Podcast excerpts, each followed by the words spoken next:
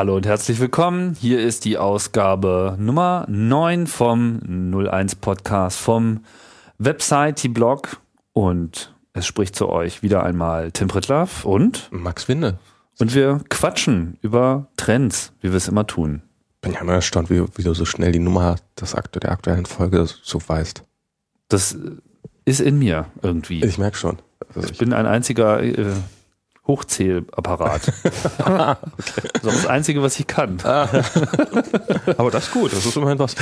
Naja, also bei Countdowns würde ich wahrscheinlich vollständig versagen. Nee, das geht schon noch. Nummer 9 heißt, wir äh, haben uns mal wieder einen neuen Trend ausgeguckt. Nachdem wir jetzt die mega populären Sachen äh, schon alle abgehakt haben, wird es langsam ein bisschen knifflig. Aber wir dachten uns, was auf jeden Fall eine Rolle spielt derzeit, ist die Wolke. Ja, das Wetter ist entsprechend und ähm uns war danach. Ja. so mal ein bisschen was Nee, ja, aber ist auch ein Trend. Ist auch wirklich ein Trend. Wetter, meinst du? Nee, ich meine nicht Wetter, sondern ich meine die Wolke. Ja, die Wolke ist definitiv ein Trend. Und das ist ja jetzt auch eigentlich nicht wirklich was Neues, sondern es geht ja schon eine Weile so los. Aber äh, ich finde, es, äh, es verschärft sich in gewisser Hinsicht. Ich meine, es hatte, wir reden auch über etwas, was es eigentlich immer schon irgendwie gegeben hat, bloß äh, so alle paar Jahre dann so ein neues Branding bekommt. Also angefangen hat das meiner Meinung nach so ein bisschen, und das geht schon wirklich lange zurück, äh, unter dem Begriff Outsourcing. Das war schon in den 90ern irgendwie so ein ganz heißes Thema. So ein Unwort des Jahres, ne? Ja, ich meine, das ist so dieser Trend mit, ihr müsst euch jetzt nicht eure eigenen äh, DV-Abteilungen halten. DV für Datenverarbeitung? Ja, genau. genau. Ich habe bewusst jetzt auch diesen das E weggelassen. staubigen Begriff äh, äh, genommen, das E weggelassen? Also EDV. EDV, ja. Naja, äh, ich meine, dass man die Daten elektronisch verarbeitet, das ist ja nun das war irgendwie auch so, klar. weit akzeptiert. Naja, ja. ich meine, kennst du noch eine andere Methode? Papierkorb. das ist meine analoge Datenverarbeitungsform. Der Schredder sozusagen, mhm. ja. Ja, okay, gut, das äh, hätte man jetzt vielleicht auch annehmen können. Aber Tatsache ist, äh, die, die Last, die eigenen Daten auch selbst zu verarbeiten, die äh, war schon immer groß. Und für eine Firma, die, naja, die eh in diesem Computerumfeld unterwegs war, für die mag es jetzt nicht so ein Ding gewesen sein. Aber für Firmen, deren eigentliches Geschäftsfeld jetzt mit dieser Technologie nicht so viel zu tun hat und die äh, gar nicht selbst diese Expertise hat, äh, immer dabei zu bleiben und zu wissen, was ist jetzt eigentlich relevant, was ist nicht relevant, wo müssen wir irgendwie einen Technikanschluss finden oder wo bleiben wir bei den Sachen, wie wir schon seit 10, 20 Jahren machen. Das ist natürlich sehr schwer und hängt dann auch immer von der Qualität der eigenen Mitarbeiter ab, beziehungsweise auch der Bereitschaft der Firma, diesen EDV-Kern entsprechend gut auszustatten. Also mit Mitarbeitern, Mitteln etc., äh, Wissen, Fortbildung etc. pp. Und dann kam halt dieses Outsourcing mit rein, wo halt dann vor allem erstmal so die großen Firmen die also normalerweise dann immer diese super teuren Hobel ähm, diesen Firmen verkauft haben, dann meinten so, naja, wir müssen sie euch ja nicht unbedingt schicken, sondern wir können sie auch gleich bei uns stehen lassen und dann mietet ihr sie dann halt. Mit Hobel meinst du jetzt die Computer? Ja, genau. Mhm. Gut. Und dann hieß das irgendwie Outsourcing. Also so richtig so Third-Party-Dienstleister, die dann diese Geräte kaufen und das für dich durchführen. Das stand, glaube ich, am Anfang gar nicht so sehr. Im Mittelpunkt gab es natürlich dann auch irgendwann auch solche EDV-Zentren, wo dann nicht wahr? Die Herren mit weißen Kitteln, äh, deine Daten mit weißen ja, Man möchte sowas auch. ja auch nicht haben. Das ist, man möchte nicht im Büro, ich weiß nicht, ob das jemand mal erlebt hat, wenn da so, so, so ein Blade-Server oder wie das Ding heißt, also so, so, so, so ein dünnes Teil rumsteht. Das macht einen Höllenlärm und das verbraucht viel Platz und das braucht einen eigenen Raum und dann muss da eine Klimaanlage rein. Das will man einfach nicht. Das ja, und vor allem, wenn es dann mal kaputt ist, weiß keiner, was er tun soll. Genau, und dann fällt wieder auf, dass das Backup nicht funktioniert hat, wenn überhaupt jemand mal dran gedacht hat, sowas wie ein Backup zu machen und das ist alles teuer und dreckig und niemand will's und ähm, also lieber irgendwo anders hinstellen. Genau. Aber dann ist natürlich das Problem. Ich meine, wenn es jetzt so um sowas geht wie einmal im Monat den dicken Batch der Finanzbuchhaltung äh, durchlaufen lassen und dann, äh, ne? Gut, dann kann man das irgendwie machen, weil das sind jetzt nicht unbedingt Zahlen, die man permanent äh, verfügbar haben muss. Aber umso mehr es sich eben auch um Daten handelt, die für den eigenen täglichen Businessablauf auch wichtig sind, muss man natürlich das auch sehr verfügbar haben. Das heißt, man muss auch zugreifen können. Und wenn jetzt das woanders ist, wie greift man dann darauf zu? Und dann hat man Datenleitungen zu diesen äh, Dienstleistern, die sind teuer. und oder langsam oder beides. Ja, und äh, haben natürlich auch nochmal eigene Anforderungen an Zuverlässigkeit und äh, Redundanz. Das ist also alles nicht so ganz äh, einfach gewesen. Und dann passierte erstmal eine Weile lang nichts und dann kam halt das Internet. Das, was eben auf diesen schicken Grafiken immer mit dieser Wolke gekennzeichnet ist. Du kennst das sicherlich auch noch so aus den frühen Ja, Zeiten. Ach ja, und dann haben wir hier das Internet, da geht das dann so durch. Das waren so Scheiben für Datenbanken Genau, Scheiben für Datenbanken, so Kuchen. und PCs für Computer von einzelnen Leuten und dann war da immer die, die große Wolke. Genau. Oder so elektrische. Pfeile hingingen gerne auch mal. so, so, so Blitze, so zack, zack, zack. Genau, Ja, genau das. Und das war dann The Cloud. das hast du geklaut. Was dann irgendwann zu diesem Begriff wurde. Und wenn man halt, halt von Cloud redet, dann meint man eben Dinge, die in dieser konzeptionellen Wolke sind, sprich, die über das Internet erreichbar sind. Cloud ist eigentlich ein wunderbarer Begriff, weil er ist auch so Ja, ich den schön. irgendwo oben im Himmel und so schön undifferenziert und man kann alles reinpacken und wenn sie weg ist, dann ist auch nicht weiter schlimm. Man weiß auch nicht und, genau, wie groß es eigentlich wirklich ist. Ja, ist, äh, ach, eigentlich alles egal. Mhm. Und wenn man lang genug hinguckt, dann sieht man Bärchengesichter. Bärchen. Ja, was auch immer man in der Wolke gerne sehen möchte. Das stimmt. Das stimmt. Also man kann, jeder kann sich sozusagen genau das drunter vorstellen. Genau, wenn man lange Was genug hinguckt, wird alles draus. Ja, das sind schon mal ganz, ganz nette Analogien. Naja, und jetzt kriegt das Ganze nochmal so eine, ja, eine neue Thermik, um dann gleich mal bei diesen Wettervergleichen zu bleiben, ausgelöst durch eine ganze Reihe von Sachen. Erstmal ist die Internettechnologie in den Betriebssystemen mittlerweile, sagen wir mal, zu einer soliden Komponente geworden. Das ist nicht mehr so ein Wackelkram wie früher, wo man sich noch seinen eigenen IP-Stack äh, ins Windows installieren musste und so eine Sachen. Die Netzverbindungen sind schneller geworden. Billiger und immer da. Vielleicht nicht unbedingt zuverlässiger, aber man hat mehr Auswahl und es ist jetzt nicht im eigentlichen Sinne ein Problem, im Internet zu bekommen, wenn man nicht gerade in der Pampa wohnt. Genau. Also dann ist, dann kann man schon davon ausgehen, dass man immer Internet hat eigentlich. Wenn auch nicht, Nicht so wie früher. schnell. Ja, aber dann, also früher war das noch so, oh, ich muss mich jetzt mit meinem Modem einwählen, dann kostet das einen Haufen Geld und dann ah, schnell wieder raus. Und ähm, ich kann mich noch an Zeiten erinnern, wo selbst Internetagenturen nur einen Rechner mit, mit, mit Internetanschluss hatten oder sowas. Und dann äh, durfte immer mal jemand ins Internet rein und konnte sich das mal wieder angucken, wie das eigentlich aussah und danach weiter basteln an den Webseiten. Ja, die Zeiten sind vorbei, das stimmt. Also es ist schon besser geworden. Bandbreiten, auch ganz wichtig. Wenn man irgendwie Daten auslagern will und wieder zurückholen will, dann muss nicht nur Internet immer da sein, sondern es muss auch irgendwie auch äh, halbwegs schnell sein, sodass auch noch genug Platz ist für andere Sachen und dass man eben im Zweifelsfall den ganzen Kram bekommt. Naja, und dann hat sich vor allem das Web weiterentwickelt. Und ich denke, äh, die ganzen Web 2.0 Trends der letzten Jahre haben doch ganz erheblich dazu beigetragen, dass äh, sich auch sehr kleine Firmen mit sehr innovativen Ansätzen äh, ganz gut breit machen können, im Netz guten Zugang haben, schnellen Zugang haben, gut erreichbar sind weltweit. Und dann haben sich eben so Dienste herausgebildet, die eben gesagt haben, du brauchst jetzt nicht mehr das Programm auf deinem Computer, was dieses und jenes tut. Und was, du brauchst jetzt auch nicht mehr den File-Server, über den dann gemeinsame Dokumente äh, ausgetauscht werden können in der Firma, sondern du tust das einfach alles ins Netz. Und zwar entweder die Daten oder auch gleich die Software mit dazu. Im Falle von Webanwendungen, nicht wahr? Hast du ja im Prinzip auch gleich die Software mit dazu. Da werden wir jetzt noch im Einzelnen drüber sprechen, dass es da eben auch alle möglichen Abstufungen gibt, wo man die Software vielleicht nicht unbedingt im Netz hat, aber vielleicht trotzdem aus dem Netz bekommt, aber läuft dann auf dem eigenen Computer. Wie auch immer, also in all diesen Konstellationen ist es eben möglich, Dienstleistungen anzubieten, wo es irgendwie auch ein bisschen äh, verlockend ist, das Ganze auf diese Art und Weise zu machen, weil man eben dadurch auch automatisch bestimmte Vorteile bekommt, die man so erstmal nicht hatte. Das ist so flauschig einfach. Ja, ist flauschig. Aber es hat Vorteile. Ja, ja, definitiv. Das meinte ich ja mit flauschig. Also es ist so. Jetzt nicht nur, ich meine, es ist nicht nur, nicht nur ein Vorteil, weil es flauschig ist. Ach so, ja, das ist doch darüber hinaus. ja, man braucht halt nichts zu installieren.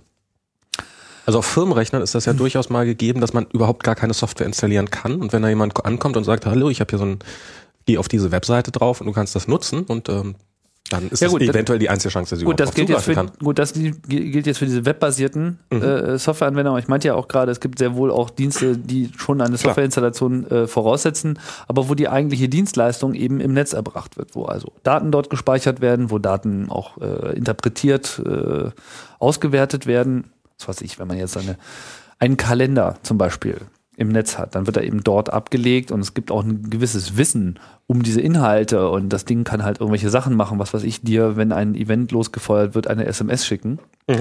Ähm, trotzdem benutzt du aber nicht zwangsläufig diesen Kalender nur über das Web, sondern man kann eben sehr wohl auch seine gestandene Kalendersoftware äh, verwenden, hat diesen Kalender entsprechend abonniert und kann ihn auch von dort äh, bestücken. Das ist sehr wohl schon eine, eine, eine Cloud-Dienstleistung, die an der Stelle erbracht wird, ähm, wo es aber jetzt nicht unbedingt nur über das Web laufen muss. Ja, jetzt ist dieser Markt trotz alledem sehr unübersichtlich. Es gibt da eine ganze Menge Buzzwords, die da äh, durch die Gegend äh, gehen. Und vielleicht sollten wir da mal so ein bisschen äh, klären, was, äh, was es da eigentlich so, so gibt. Was gibt's denn so für Arten von Wolken? Naja, es gibt vor allem diese, diese, komischen AAS-Abkürzungen, die äh, derzeit immer ganz gerne so auf die Slides geworfen werden. Also das ist äh, das AAS steht für as a Service, was so viel heißt wie kommt aus der Wolke. Kann man so sagen. Hello, I'm from the cloud in No. service. Genau. Was gibt's denn da? Leg doch mal los. Na, im Wesentlichen unterscheidet man halt zwischen drei Sachen derzeit. So, das eine ist halt Infrastructure, das zweite ist Plattform und das dritte ist Software. Und das jeweils as a Service. Und daraus ergeben sich dann diese schönen Abkürzungen IaaS, PaaS, SaaS. Das sind wieder so äh, Abkürzungen, die man auch nicht in den Mund nehmen möchte. Ja, wo schon wieder die sexy Wolke wieder weg ist. Genau, und deswegen sage ich auch gleich, AAS kann man auch irgendwie from the cloud äh, machen. Also es gibt sozusagen die Infrastruktur, die Wolkeninfrastruktur, die Wolkenplattform und die Wolkensoftware. Wolkenkuckuckshausen. Wolkenkuckuckshausen. Und was, ähm, das hat jetzt alles so unterschiedlichen Bekanntheitsgrad. Wir müssen jetzt auch nicht zu sehr da ins Detail gehen, aber wo zum Beispiel im Infrastrukturbereich äh, viele schon drüber gestolpert sein dürften, das sind insbesondere die Dienstleistungen von der Firma Amazon, die ja irgendwann mal mh, sich eine enorme Infrastruktur aufgebaut hat, einfach um ihre eigene Dienstleistung, also das Verkaufen von Dingen im Internet, durchführen zu können. Und da brauchen sie natürlich auch all diese ganzen Anforderungen. Replikation von Daten. Ihnen darf halt nichts verloren gehen. Ähm, auch Replikation aus so Effizienzgründen, weil in dem Moment, wo irgendjemand in irgendeinem Land äh, auf so einen Server äh, klickt von Amazon, dann möchte man es halt nicht erst über einen Teich übertragen, sondern möglichst diese Information auch schon relativ nah da haben, wo sie dann auch benötigt wird, weil schnelle Reaktionszeiten, das wissen wir, wird äh, von Leuten als sehr wichtige Eigenschaft einer Webseite angesehen. Deswegen ist das auch äh, sowohl aus Performancegründen als auch aus Sicherheitsgründen ein Thema. Datenbankinfrastruktur etc. Also da kam so einiges äh, zusammen und natürlich musst du auch immer äh, auf Weihnachten gefasst sein. Gerade Amazon. Gerade Amazon, also es gibt immer solche, man muss nicht jetzt bei jedem muss Weihnachten an Weihnachten sein, sondern es mag Tage geben, wo einfach die Nachfrage größer ist und in dem Moment darf einem natürlich das Netz nicht gleich zusammenknicken. Und das ist natürlich etwas, was jeder, der schon mal Webanwendungen gemacht hat, äh, man hofft immer auf den Erfolg und wenn dann der Erfolg kommt, dann äh, reißt der Erfolg einen eben komplett nieder, weil man eben überrannt wird. Ja. Das ist ein echtes Problem. Skaliert Äh, nicht. Genau, skaliert nicht und deswegen braucht man eben Luft nach oben. Und äh, Und wo ist mehr Luft als in der Wolke? wo ist mehr Luft als in der Wolke? Das ist ein tolles und, Bild. Das ja, ja. Und Amazon hat dann einfach gesagt, okay, äh, wir bauen uns einfach so viel Kapazität auf, dass wir eben in den meisten Zeiten auch einfach eine Menge Idle-Zeug rumstehen haben, was einfach nichts tut. Und das vermieten wir dann einfach unter gegen Geld. Also wir nutzen Genau. sozusagen unsere Überkapazitäten auch sozusagen einfach als Zweitverwertung. Eigentlich so wirklich wie bei der Untermiete. Und bei Amazon ist das extrem schick. Da kann man wirklich bei Bedarf sagt man, ich brauche jetzt einen Computer, pack mir mal das Betriebssystem drauf und dann fährt das hoch. Dann hat man es ein paar Sekunden später hat man es und ähm, noch besser, man hat jetzt nicht einen 24-Monats-Vertrag dann abgeschlossen, sondern genauso leicht kann man auch 10 Minuten später mit einem Klick es wieder runterfahren und dann hat man dafür 10 Cent ausgegeben oder sowas und ähm, tut auch gar nicht weh im Portemonnaie. Genau, wovon du jetzt sprichst, ist die sogenannte Elastic Cloud. Ja, irgendwie EC, EC2 oder EC3 oder EC2. EC2, genau. Ich komm mit Ja, sie wollten es nicht mit ECC äh, abkürzen, also haben sie das so ganz nerdig Ah, mit ähm, EC2 gemacht. Und also es ist nicht die zweite Variante von irgendetwas. Ich dachte, das wäre die ist halt Versionsnummer. so, Genau. Nee, nee, so, und, und das ist ja im Prinzip so diese Virtualisierung, wie man das von Betriebssystemen oder PCs her äh, kennt. Man Mhm. kann halt äh, quasi ja so eine virtuelle Maschine aufsetzen und das Betriebssystem läuft darin und denkt so, ah, ich bin in einem Computer. Ist aber gar nicht in einem Computer, sondern, mh, also ist natürlich schon auch in irgendeinem Computer, aber weiß nicht in was für einem und Kann durchaus auch in mehreren sein. Und, Genau. Und ähm, das ist so, so eine, eine der Kerndienstleistungen, die Amazon sehr erfolgreich äh, wohl auch zur Verfügung stellt. Vorher gab es schon überhaupt das Speichern überhaupt von Daten. War mit S3, das war eigentlich so ihr erster äh, Dienst, Storage, wo sie einfach gesagt haben, du willst Daten im Netz abspeichern, ja hier. So, und haben halt ja so ein Eimerchen da bereitgestellt, so ein Bucket, wo man halt irgendwas reinknallen kann. Sehr einfache Struktur.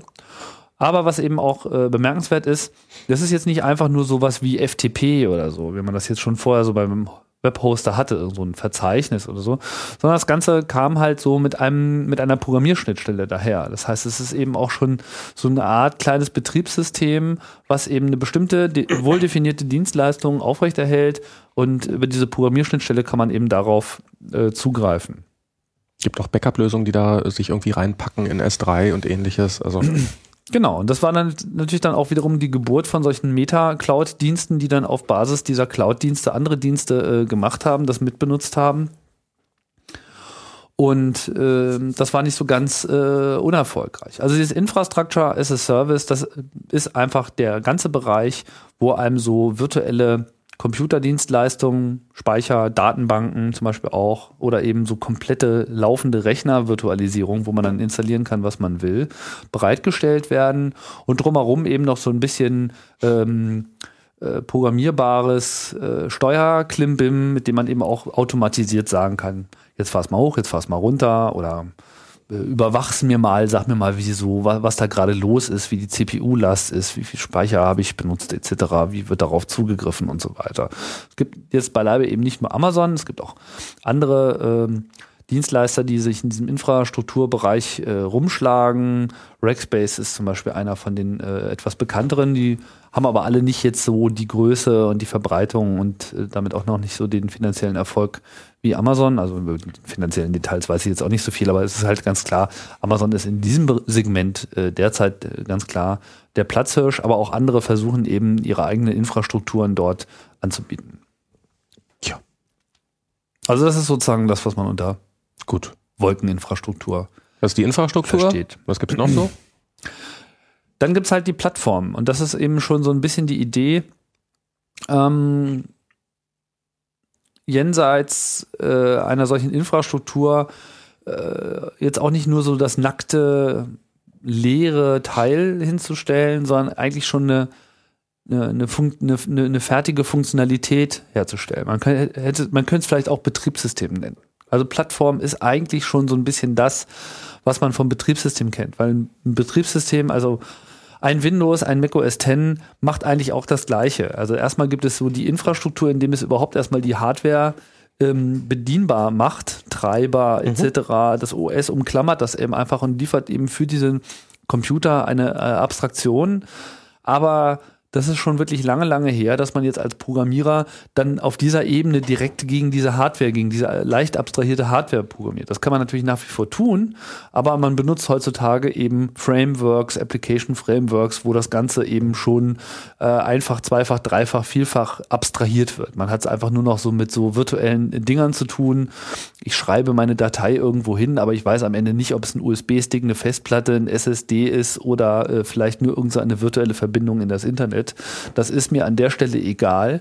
Und diese ganzen Abstraktionen, die sich da in den letzten Jahren durchgesetzt haben, da gibt es eben jetzt verschiedene Anbieter, die sagen, ach, wenn das sowieso eine Anwendung ist, die im Netz laufen soll, dann lassen wir sie halt auch gleich im Netz so richtig äh, laufen und bieten eben so eine Programmierschnittstelle an, die das alles äh, wegabstrahiert. Und ich habe überhaupt auch nicht mehr äh, nur im geringsten irgendeine Vorstellung, auf was für einem Betriebssystem ich tatsächlich laufe, auf was für einem Computer ich tatsächlich laufe, wo ich tatsächlich laufe. Also man hat nicht mal mehr einen virtuellen Computer, sondern man sagt einfach nur, hier hast du mein... Du bist meine Plattform. Hier hast du mein Programm spiel mich ab und spiel mich mit einer vernünftigen Geschwindigkeit ab und wenn du mehr brauchst, dann nimm dir ruhig zehn genau. Computer oder tausend. Äh, mir genau, mach mich, mach mich erreichbar mach mich über das Netz, mach mich schnell und äh, lass mich am Leben. So.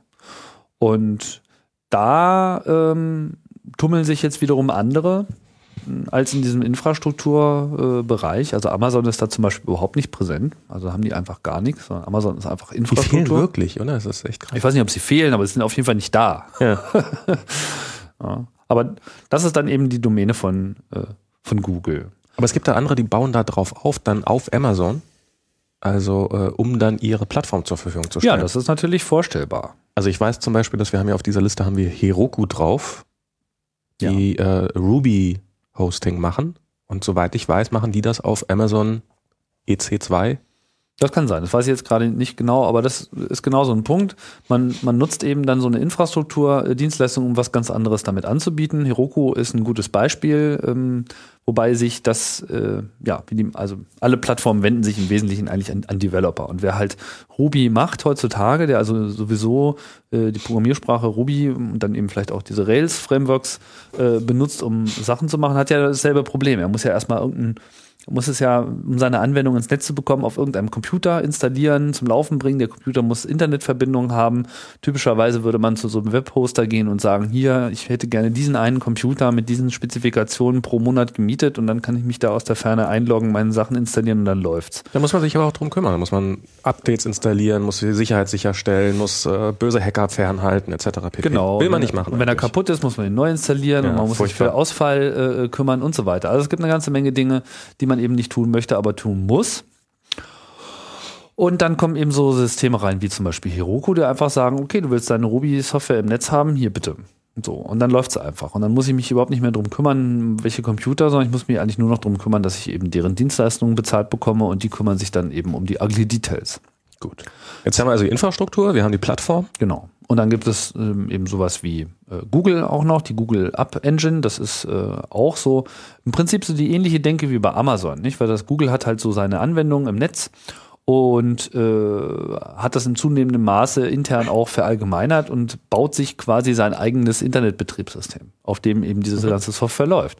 Und das ist eben das, was man heute als Google App Engine äh, kennt. Und das ist ja bis zu einem bestimmten ähm, Maße auch kostenlos nutzbar. Also wenn man jetzt mal so eine kleine Mini-Anwendung hat, die so ein bisschen was äh, im Netz macht, dann kann man eben äh, gegen diese Google App Engine programmieren.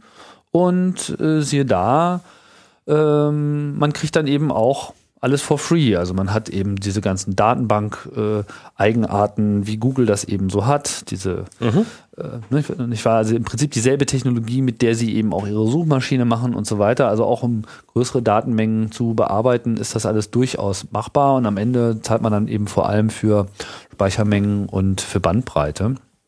Na, wenn man mehr Rechenzeit braucht. Also wenn es dann erfolgreich wird, dann wollen sie gerne mitverdienen. Genau. Aus nachvollziehbaren Gründen. Genau. So. Und auch Microsoft ist in diesem Bereich, also auch Microsoft äh, möchte gerne da mit ihrem Azure, Azure, Azure, wie man es auch immer nennen äh, möchte. Und das ist im Prinzip dann auch ihr modernes äh, Deployment für ähm, .NET. Also ihr quasi ihr API, was aus Windows 7 kommt, wird an der Stelle auch virtualisiert und ins Netz verlegt, was eine ganz interessante Strategie ist, ne? weil sie sozusagen auch ihren angestammten Bereich der PCs damit verlassen und sagen, naja, wenn es keine PCs mehr gibt, gibt es immer noch das Internet.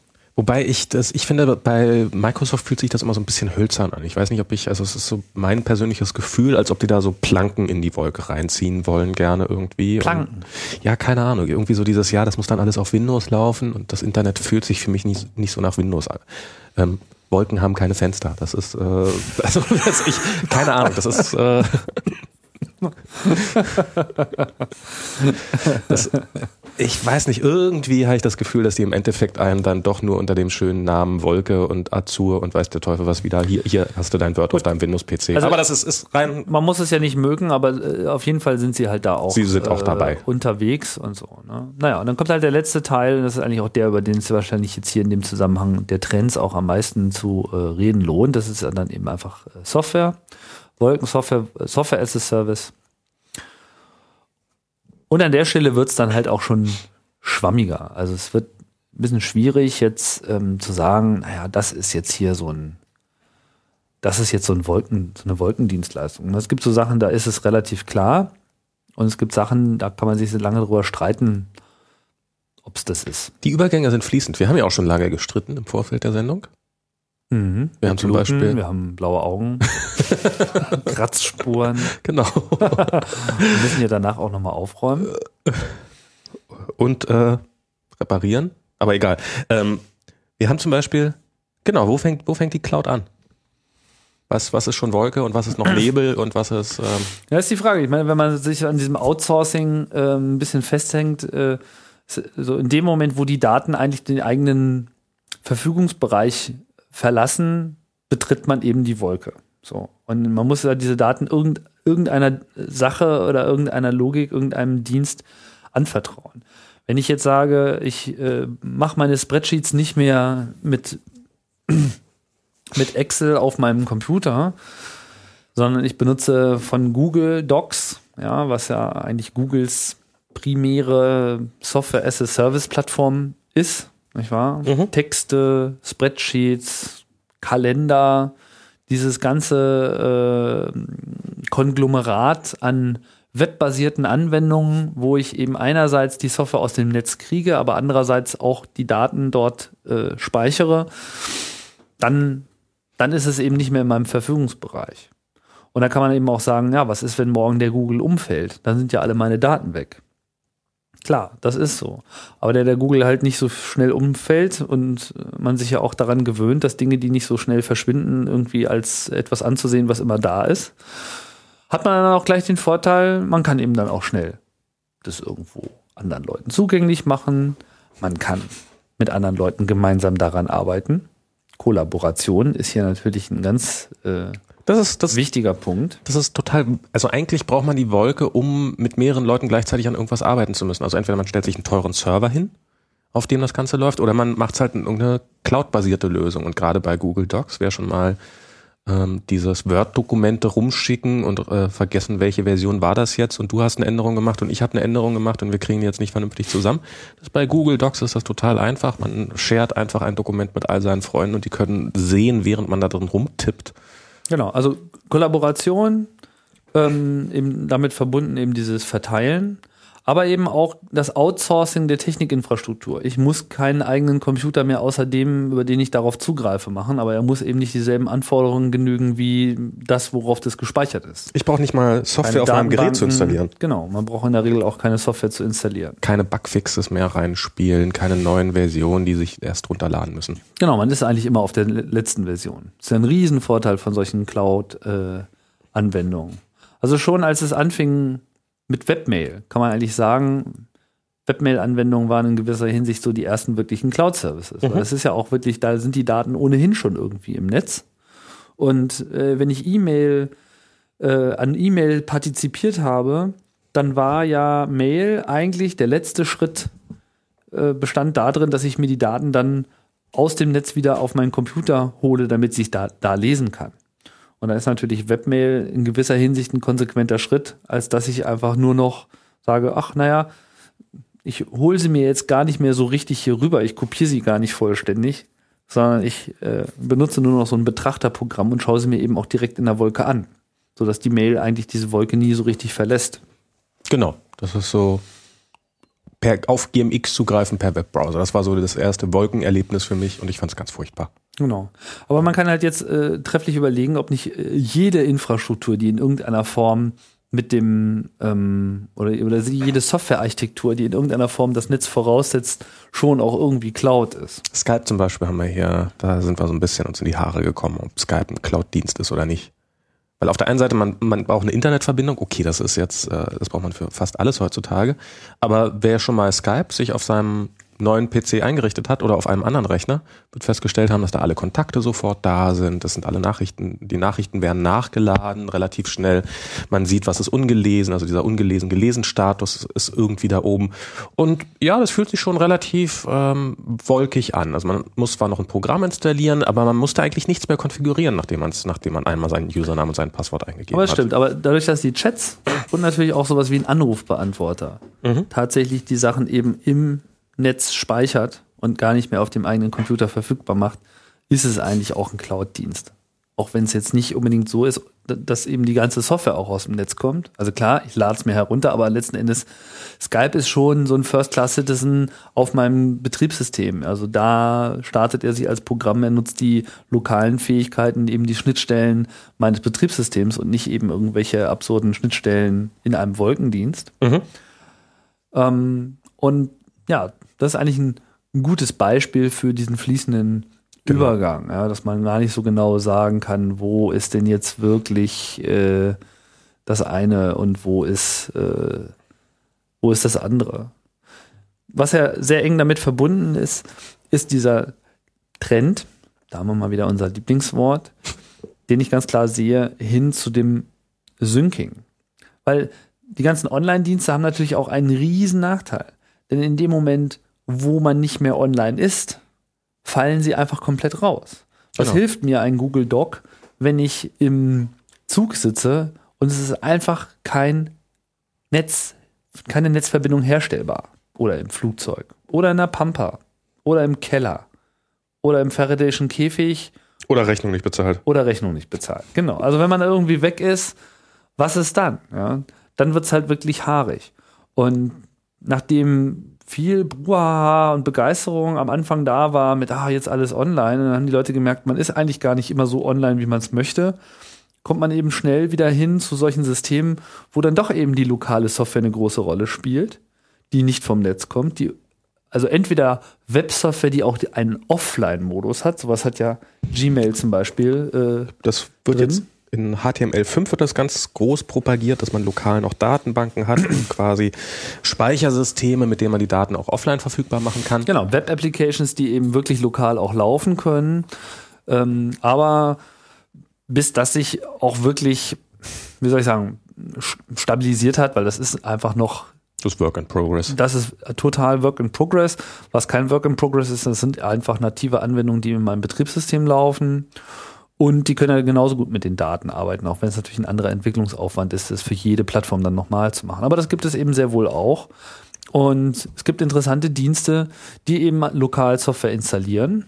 Skype haben wir ja schon genannt, aber es gibt eben auch welche, die explizit eben dieses Syncing können. Also Skype ist ohne Internetverbindung nutzlos. Also Das stimmt. es- ja, hast du kein Internet, dann, dann, dann ist es weg.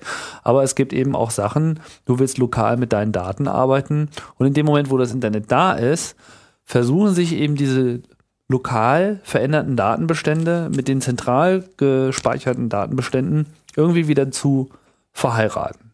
Das Syncing. Genau. Das kennt man vom Mobiltelefon. Ganz, ganz eigentlich ja gar nicht mehr wegzudenken. Ich weiß nicht, ob ihr euch noch dran erinnern könnt, damals vor zwei, drei Jahren, als das, ähm, als die, euer Handy sich noch nicht automatisch synchronisiert hat mit äh, eurem PC und ihr jede Telefonnummer doppelt und dreifach eingeben musstet und selbstverständlich, wenn ihr das Telefon verloren habt, alle eure Telefonnummern verloren habt auch, weil die nur da drin standen und sonst nirgendwo. Ähm, wir haben da sind, da sind jetzt eigentlich alle dabei. Also ganz weit vorne, finde ich, ist da nach wie vor Google, die, wenn man ein Android-Handy an, anmacht, wo man nach seiner Gmail-Adresse gefragt wird und ähm, wenn man eine hat und bereit ist, äh, Google seine Daten anzuvertrauen, dann innerhalb von Sekunden alle Instant-Messaging-Nachrichten, alle Kalendereinträge, alle Kontakte, alle SMS und äh, alle E-Mails auf dem Gerät einfach drauf hat. Ähm, Apple bietet mh, auf seine Art und Weise etwas sehr ähnliches an, diesen Mobile Me-Dienst, der ähm, es einem einfach, ja, wo man auch seine Kontakte, seine Kalendereinträge etc. mitsynken kann, kostet bei äh, Apple ein bisschen Geld. Und ähm, auch Microsoft hat jetzt mit seinem Windows Phone 7 diesen, diesen Trend erkannt. Da heißt es dann natürlich wieder, ähm, ich glaube, Windows Live oder Windows Phone 7 Live. Ich weiß nicht, irgendwie wieder so ein extrem lange, so eine extrem lange Bezeichnung.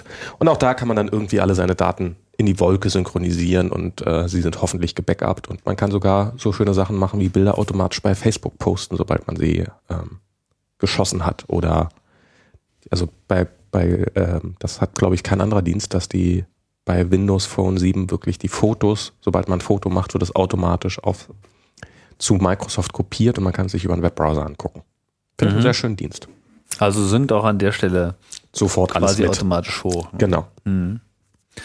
Wo ich ja eine, eine, eine interessante Nische, die sich so aufgetan hat, die eigentlich auch für fast jeden sinnvoll sein könnte. Also nicht jeder braucht alles, aber das äh, auf jeden Fall ist schlicht und ergreifend die Anwendung des, des Backups und ein bisschen damit verbunden auch des File-Sharings. Also es gibt immer mal Genau. wieder Dateien, die will man auch anderen Leuten zugänglich machen und die Methode mit, naja, an die E-Mail ranpacken, die mag zwar verbreitet sein, aber die scheitert häufig an Dateigrößen. Man muss ja auch hundertmal verschicken, wenn man dann plötzlich noch, ah ja, jetzt habe ich diese Person vergessen, dann muss man die Datei nochmal rausschicken, obwohl Ja, ja. man sie schon doch eigentlich schon mal verschickt hat und sie und sie wird dann auch kopiert, das ist alles so messy und das will man alles Und nicht. jeder hat andere Quotas, wie groß die Oh, Datei wirklich äh, beim Empfänger sein kann. Also es ist mit einer ganzen Menge Ärger versehen und die Daten, Daten werden halt immer größer. Musik, Bilder, Videos. Äh, man hat wirklich äh, eine riesige Anzahl an, äh, an Daten und von daher ist es eben hilfreich, dass, äh, dass, dass das jetzt eben durch diese Cloud ähm, aufgegriffen wird. Es gibt ein paar sehr interessante und äh, auch äh, durchaus populäre Dienste schon. Ich denke, als erstes müsste man hier Dropbox nennen, Total auf jeden Fall, Dropbox ist da. die vor ein paar Platz Jahren angefangen haben, ähm, eben mit auf deinem Computer installierbarer Software, die dann eben so einen bestimmten Bereich, so einen speziellen Ordner, eben die Dropbox äh, einrichtet und alles, was man da reinschmeißt, wird irgendwie gesynkt. Magisch. Magisch. Das ist echt. Dropbox funktioniert so toll. Ja, das ist erstaunlich. Ne? Also es ist wirklich, es gibt ja nicht viele Dienste, von denen man das so sagen kann, dass sie eigentlich immer wirklich gut sind.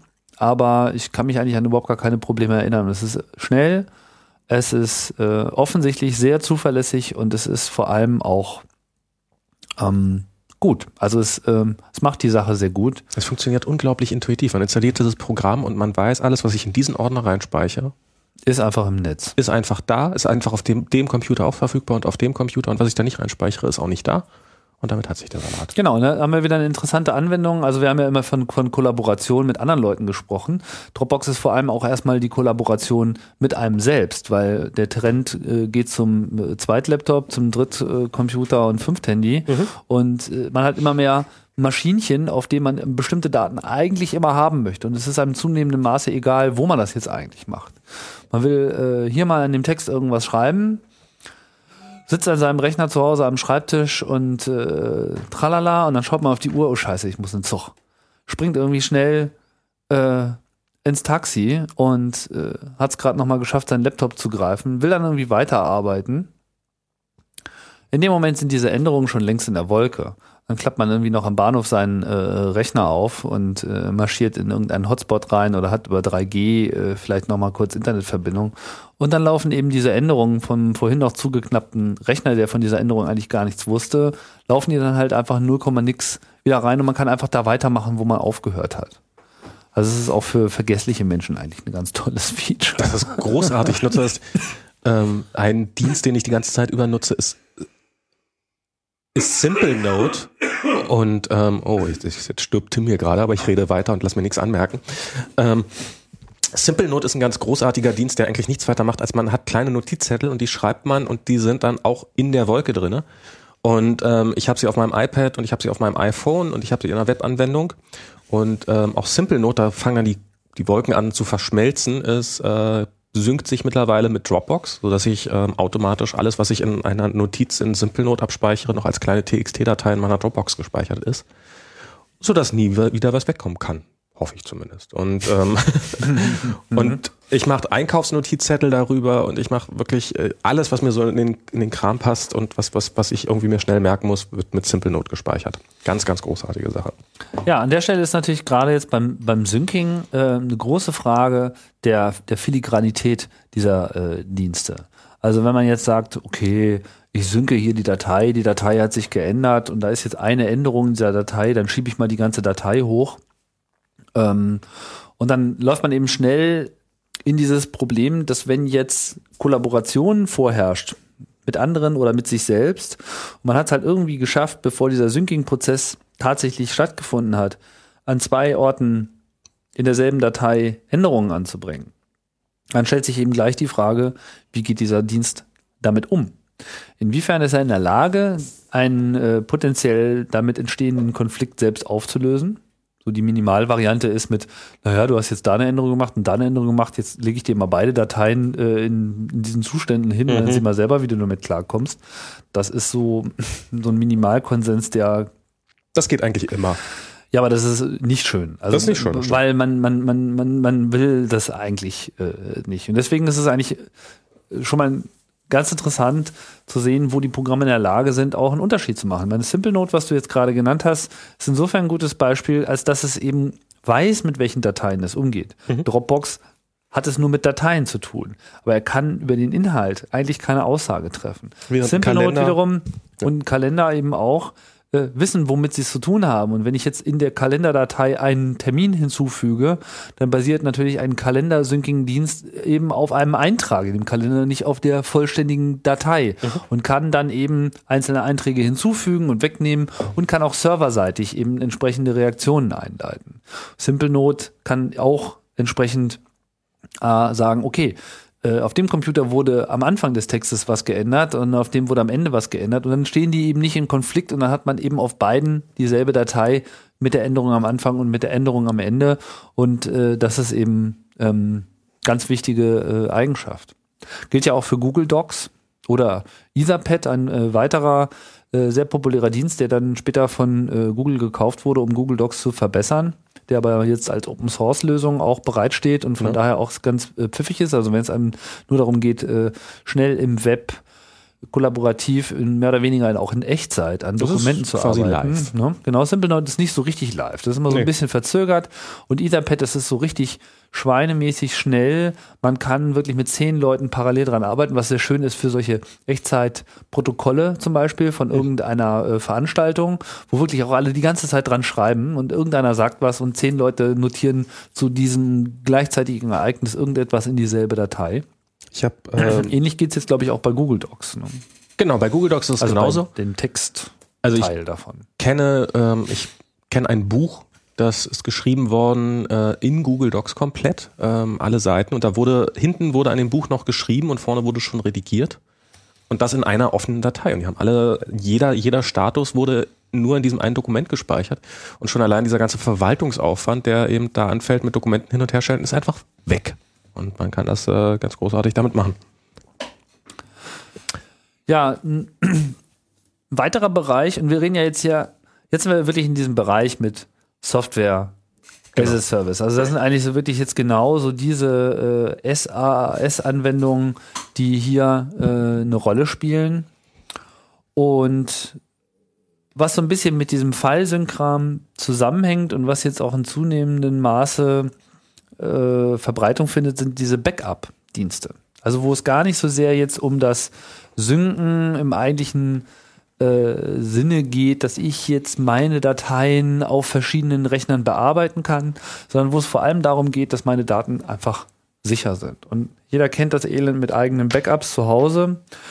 Die haben, naja, erstmal, man muss es kaufen. Man muss es administrieren, man muss dafür sorgen, dass der Platz ausreicht. Und wenn die Platte voll ist, dann ist die Platte voll und dann weiß man wieder nicht, was schmeiße ich jetzt weg und äh, kaufe mir jetzt noch was dazu oder man muss sich überhaupt immer. drum kümmern. Man muss, man muss, es fängt damit an, dass man überhaupt erstmal sich hinsetzen muss und eine Festplatte anschließen und ähm, sagen muss, die Dateien möchte ich jetzt gerne, im schlimmsten Fall, wenn man das Backup noch komplett manuell macht, ja, jetzt überspiele ich mal die Dateien auf dieser Festplatte. Und ähm, das vergisst man und das macht man nicht, wenn man es machen sollte. Und äh, ja, ein Backup ist ja auch nicht nur dafür, dass man selber jetzt einen Fehler macht und auf eine alte Datei zurückgreifen kann oder dass der Computer kaputt geht und dass ich dann eben ein Backup habe. Das ist natürlich ein wichtiger Punkt. Ja. Aber ein Backup kann man ja auch bei anderen äh, Sachen brauchen. Was ist zum Beispiel, wenn es einen Einbruch gab ja. oder wenn es gebrannt hat in der Wohnung?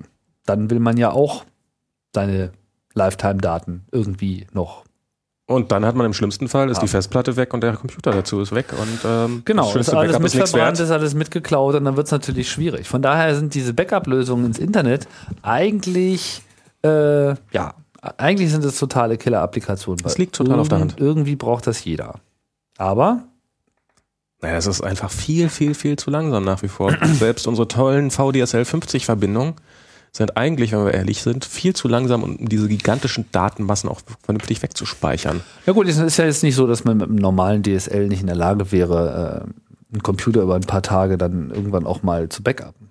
Und man muss ja dann auch nicht immer wieder alle Daten übertragen, sondern man überträgt ja dann nur noch das, was sich geändert hat. Und das ist dann in der Regel relativ wenig. Mhm.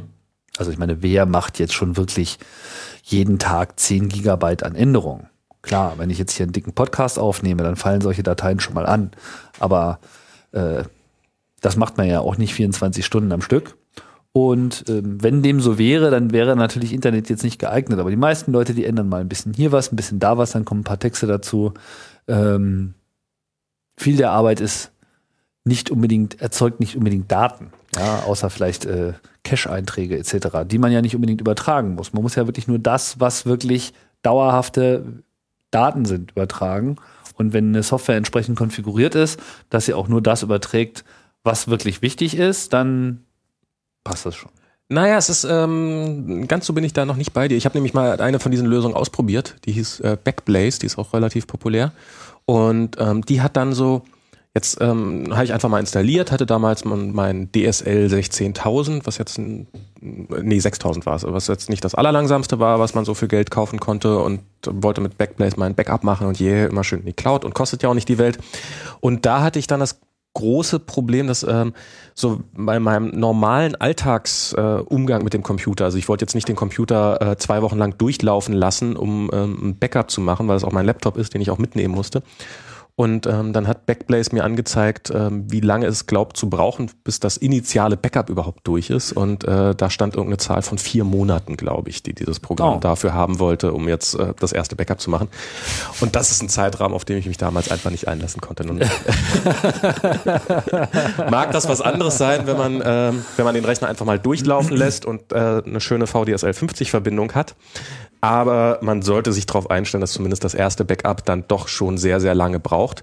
Und natürlich auch die andere Richtung ist auch gar nicht so, so schlecht, weil nehmen wir mal an, dann ist das, ist der Computer jetzt kaputt und die Festplatte ist flöten und man natürlich äh, zu einem Zeitpunkt, zu dem man ihn gerade ganz, ganz dringend braucht. Und wenn man dann so um die 250 Gigabyte aus der letzten Version wieder runterzuholen, das dauert ja auch über eine schnelle Internetverbindung dann doch ganz schön lange. Sodass dann Dienste wie Backblaze auch sowas anbieten wie, okay, wenn es dann mal hart auf hart kommt, dann schicken wir dir auch eine Festplatte zu, so richtig per Post. Und dann, das dauert dann natürlich auch ein paar Tage, bis die da sind. Wenn man das Backup dann dringend braucht, dann sitzt man da wahrscheinlich auch wie auf glühenden Kohlen. Also es ist eine, eigentlich die totale Killer-Applikation, wenn das Internet endlich mal vernünftig schnell wäre. Hm. Ja, aber das wird ja auch immer schneller und nicht alle Leute haben jetzt unbedingt solche riesigen Datenmengen, wie äh, wir Power-User das Ja. äh, immer so meinen haben zu müssen, sondern da fällt eben nicht so sehr viel an. Aber es ist halt so dieses, der Brief, den ich letzte Woche schrieb, der war halt wichtig. Oder die Diplomarbeit. Ja, ich glaube, es gibt viele Computer, auf denen verändert sich eigentlich nur eine einzige Datei die ganze Zeit. Aber die ist dann einfach Der Farmville-Spielstand. ja, aber äh, Diplomarbeit ist ja der Klassiker. Ja, ich meine, das kennt, kennt jeder, der irgendwie mit Computern so ein bisschen äh, was zu tun hat. Jeder kennt irgendjemanden, der einen Freund hat oder zumindest der einen Freund hat, der schon mal jemand angeschleppt hat, der so dieses ich hatte nur noch einen Tag bis meine Diplomarbeit und dann ist die Festplatte gestorben, was soll ich tun? Immer dasselbe. Ich habe kein Backup und so. Warum hat man kein Backup? Weil man muss ja dann noch Platte kaufen. Also man muss sich irgendwie mit Hardware äh, kümmern. Hat man jetzt so einen einfachen Internetdienst, wie zum Beispiel dieses äh, Backblaze, das ist nicht der einzige, der hier in Frage käme. Wir haben ähm, Crashplan, ist auch noch eine äh, Lösung, die sich derzeit äh, aufdrängt. Es gibt noch so einige andere äh, mehr. All die äh, haben eben dieses schöne Versprechen, du installierst ja einmal diese Software, gehst durch so einen Anmeldeprozess durch und dann gehen die Daten einfach raus. Und dann sind sie halt, dann sind sie halt kopiert. Wobei bei sowas wie einer Diplomarbeit würde ich heute auch sagen, speicher die auf der scheiß Dropbox und dann brauchst du dir keine Sorgen drum zu machen. Ja gut, läuft ja das gleiche raus. Ja. Meine, ob das nun Dropbox oder was auch immer ist, also äh, an der Stelle ist es eben äh, äh, Backup. Man kann auch Dropbox als Backup verwenden, aber es gibt eben auch Sachen, die, ähm, wo man eben explizit alles sichern möchte. Ja, wo Mhm. einem auch jede Betriebssystemeinstellung äh, wichtig ist, wo, äh, ne, wo, wo man einfach am Ende des Tages sagen möchte, pff, okay, jetzt ist alles weg. Schickt mir eine Platte, wo alles drauf ist. Alle installierten Programme mit ihren Lizenzfiles. So ein richtiges Backup halt. So ein richtiges Backup halt. Was man von dass wenn man dann irgendwie ranstöpseln kann an seinen Computer, dann sagt man, hier ist noch ein Backup, hol dir das doch mal von da wieder. Wie gut das dann mit diesen Betriebssystemen und deren Installern und deren automatischen Möglichkeiten, so ein Backup wieder einzuspielen, zusammenläuft, das steht jetzt nochmal äh, auf einem, anderen Blatt. Was weiß ich hier so, Mac OS X mit seiner Möglichkeit von so einem Time Machine, also von ihrem ins Betriebssystem eingebauten Backup-Service, von diesem Time Machine Backup äh, gleich bei einer Neuinstallation eines Rechners den alten Zustand wieder herzustellen. Ob es jetzt einen Anbieter gibt, der äh, quasi in der Lage ist, die. Daten in einer Form äh, zurückzuliefern, dass man sagt, naja, das verhält sich jetzt hier wie ein Time Machine, ist nochmal eine andere Sache. Wahrscheinlich nämlich eher nicht, denn ähm, das sind ja die Daten in einem bestimmten Format. Und in dem Moment, wo der Backup-Dienst alles sichert auf dem Computer, dann tut er das eben auf seine Art und Weise, die im Wesentlichen eins zu eins dem Original entspricht. Aber auch das könnte ich mir vorstellen, dass es irgendwie Aber auch da gibt's ja eigentlich neue Betriebssysteme, die ja durchaus in diese Kerbe ein bisschen reingrätschen, sage ich jetzt mal. Das ist ähm, sicherlich das bekannteste dürfte noch bisher noch nicht so richtig verfügbar dieses Chrome OS sein, dieses Google Browser-Betriebssystem, wo ich eben auch wiederum nur meine Zugangsdaten eingeben muss und es ist alles so, wie ich, wie ich es verlassen habe, inklusive meine behaupten Sie. behaupten sie, inklusive meine Tabs werden wieder geöffnet im Browser. Ähm, ein anderes äh, relativ bekanntes System in der Richtung ist äh, Jolly Cloud. Ich weiß nicht, wie das ausgesprochen wird. Ähm, J-O-L-I Cloud. Und ähm, auch das ein Betriebssystem, wo man einen Username und ein Passwort bekommt und wenn man sich an einen zweiten Computer setzt oder eben den alten Computer platt macht, aus welchen Gründen auch immer, und äh, dann gibt man seine Zugangsdaten am Anfang ein und ähm, alles ist wieder da, wo es vorher war.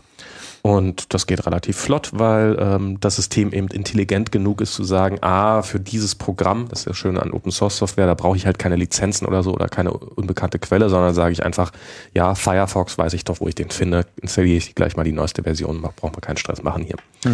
Das ist schon ein, ein ja, sehr, sehr gut funktionierender Bereich oder relativ gut funktionierender. Da, da. Bin mir nicht so sicher, wie, wie sehr diese mega abgespeckten, äh, eigentlich gibt es nur noch das Web-Systeme so funktionieren.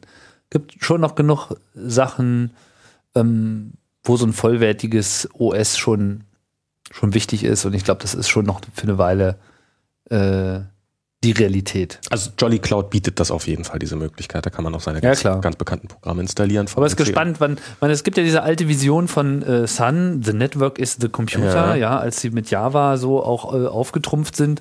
Und im Prinzip auch diese Vision war ja eigentlich schon vor langer, langer Zeit auch mal die Realität. Also als äh, es noch überhaupt gar nicht vorstellbar war, dass jeder seinen eigenen Computer auf dem Desktop hatte, also als Desktop-Computer einfach keine Realität waren.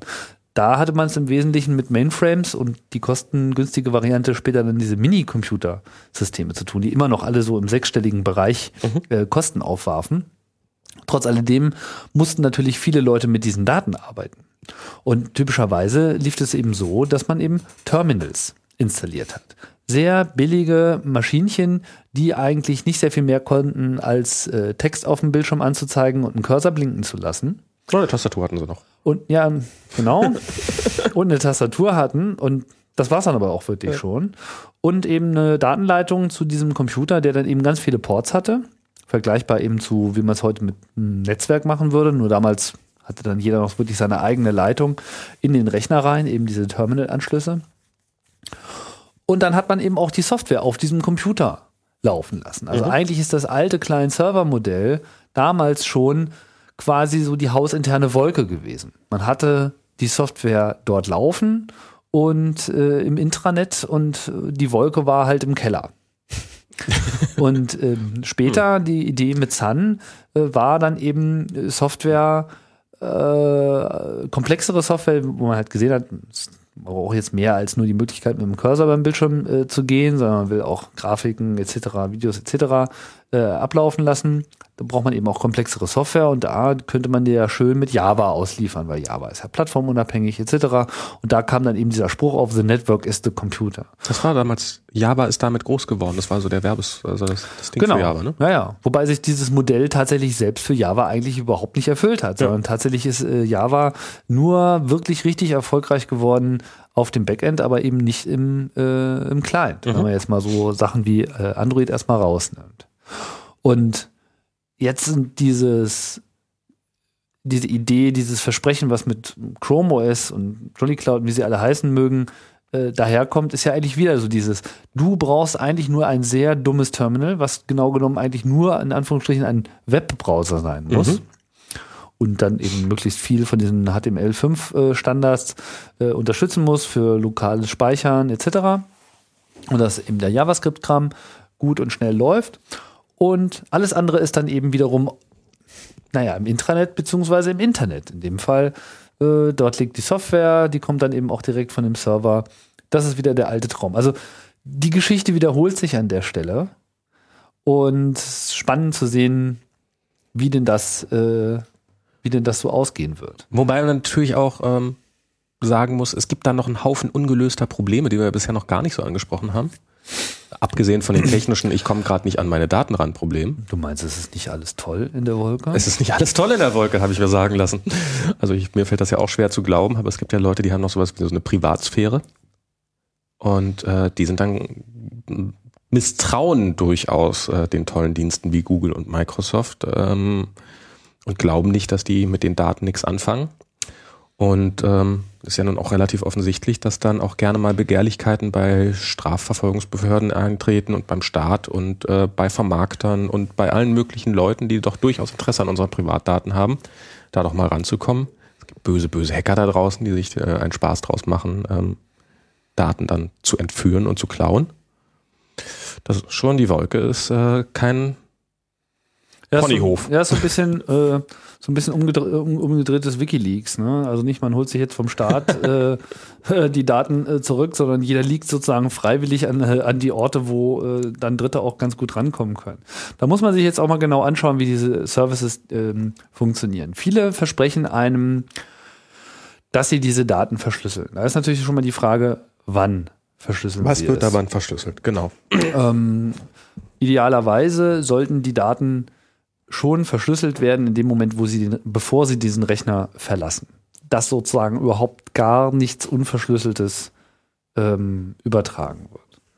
Zusätzlich sollten die Dienste auch noch die Übertragung dieser zwar bereits verschlüsselten Daten auch nochmal verschlüsseln. Das ist noch das Einfachste, äh, wie man eben heutzutage HTTPS macht. Genau. Kann man das eben alles in SSL einpacken, aber auch dieser eigentliche äh, Vorgang, äh, den man ja sozusagen von außen ansehen könnte, welcherlei Aktivität dort vorliegt, sollte auch verschlüsselt sein.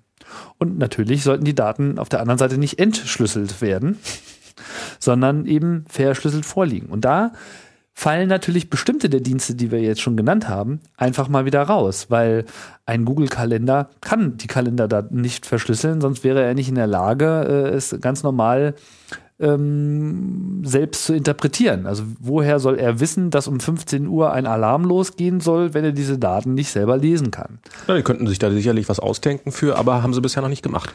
Na, da kann man sich eigentlich gar nichts ausdenken, weil wenn das möglich sein soll, dann sind die Daten entweder nicht verschlüsselt oder sie sind verschlüsselt, aber der Schlüssel dafür liegt auch vor und dann ist es eigentlich auch wieder Quatsch, sie zu verschlüsseln, weil dann es gibt natürlich die Möglichkeit, sie zumindest teilweise zu verschlüsseln. Also zum Beispiel bei einem Kalendereintrag oder bei einem Adressbucheintrag. Ich weiß, dass ich da einen Adressbucheintrag habe, aber ich weiß nicht von welcher Person. Und selbst wenn ich weiß von welcher Person, dann heißt es ja nicht, dass die Telefonnummer zwangsläufig äh, unverschlüsselt äh, vorliegen muss.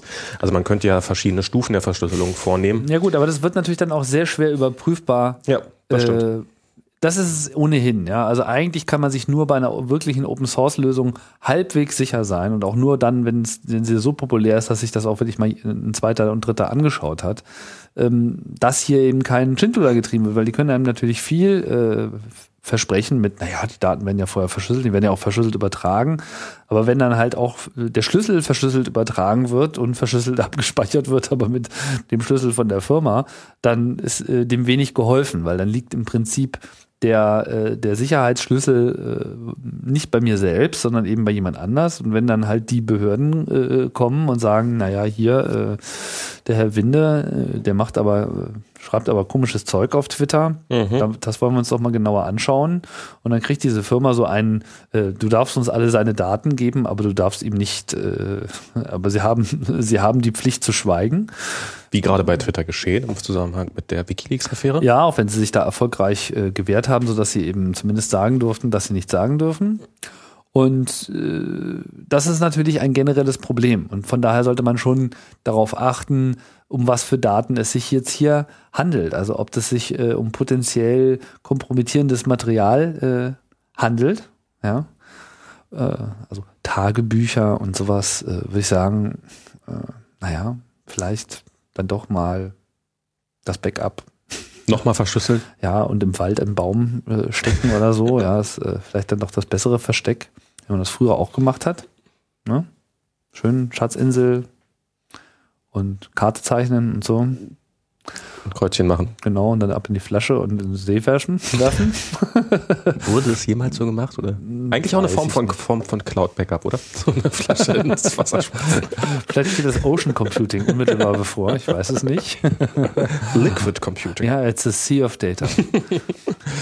ähm, also Open Source kann, kann und sollte hier auch eine äh, Rolle spielen. Man muss sich schon überlegen, welche Daten sind das. Man muss sich überlegen, äh, kann dieser Dienst, so wie er funktioniert, voll verschlüsselt überhaupt äh, funktionieren? Also wenn es jetzt um Backup geht, ja, dann, dann ist das durchaus vorstellbar, dass äh, die Daten dem eigentlichen Anbieter niemals als solche sichtbar werden. Ne? In dem Moment, wo er natürlich mir auch diese Software bereitstellt, die das tut, muss ich mich darauf verlassen, dass eben diese Software richtig funktioniert.